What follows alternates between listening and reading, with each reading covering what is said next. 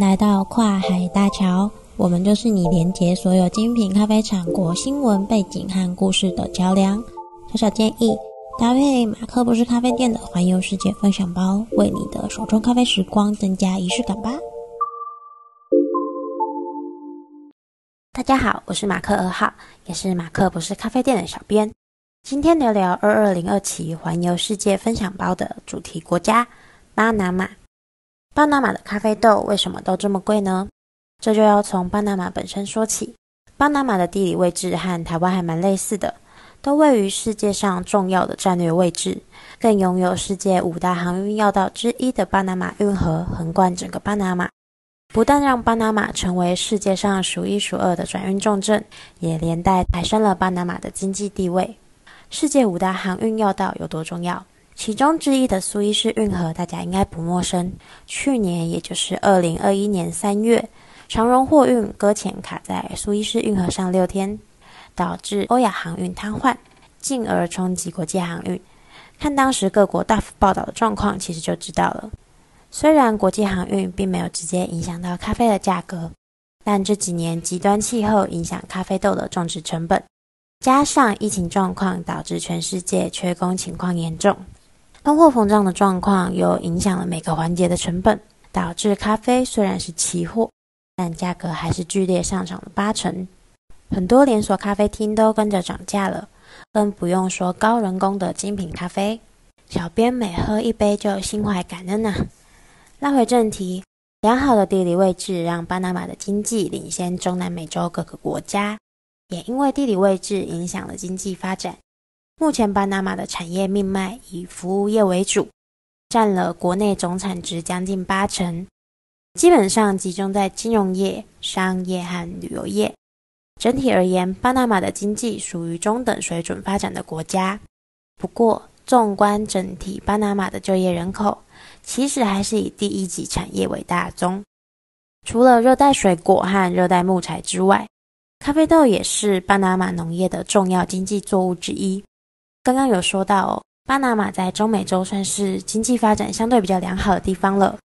这种情况下，对于劳工的法律保障也会比较完备。咖啡劳工的薪资提高之后，人力成本也就相对上升。在巴拿马的咖啡豆纤细的层次中，拥有明亮又强烈的花香和果香。除了因为地理位置的优良，本来就保有一定的价格优势之外，加上相较其他咖啡产国更高的人力成本。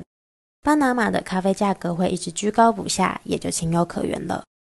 说到巴拿马，有在关注国际事件的大家，应该对于曾经轰动一时的巴拿马文件这件事情多少有点印象。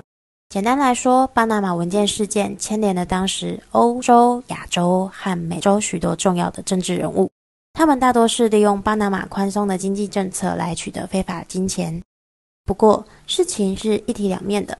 巴拿马宽松的经济政策和不透明的金融体系，不仅让巴拿马成为红极一时的避税天堂，也让巴拿马成为了退休圣地。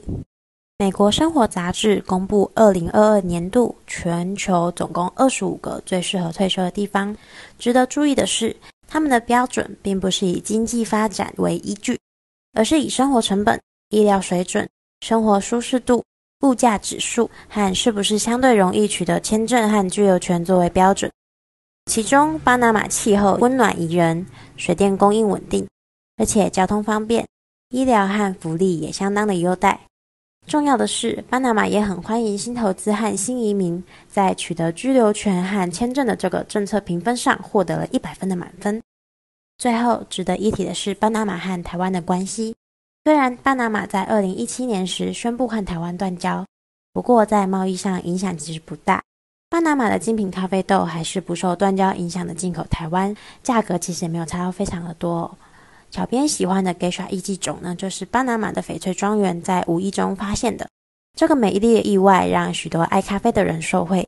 除了翡翠庄园之外，巴拿马还有其他几大值得瞩目的咖啡庄园，有待之后的单元分享吧。祝您拥有一段美丽的咖啡之旅，下次见喽！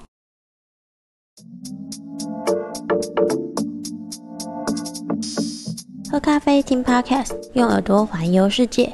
感谢你的收听，别忘了订阅我们的频道，还有马克不是咖啡店的环游世界分享包，坐拥你的咖啡好时光。